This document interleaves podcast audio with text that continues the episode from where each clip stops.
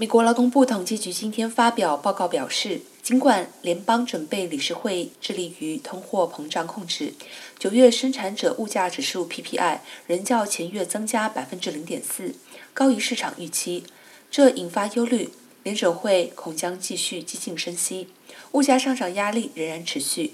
九月 PPI 和去年同期相比上涨了百分之八点五，略低于八月的百分之八点七增幅。备受关注的美国九月消费者物价指数 CPI 将在明天公布，市场将借由评估联准会接下来可能有何升息动作。